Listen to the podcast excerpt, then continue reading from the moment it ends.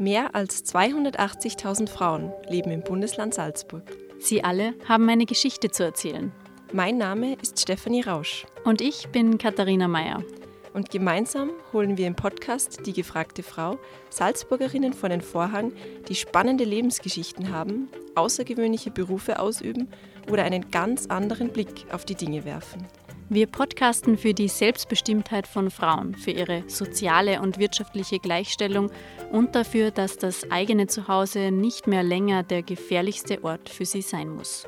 Die gefragte Frau findet ihr auf www.sn.at/podcast sowie überall dort, wo es Podcasts gibt. Wir freuen uns, wenn ihr reinhört.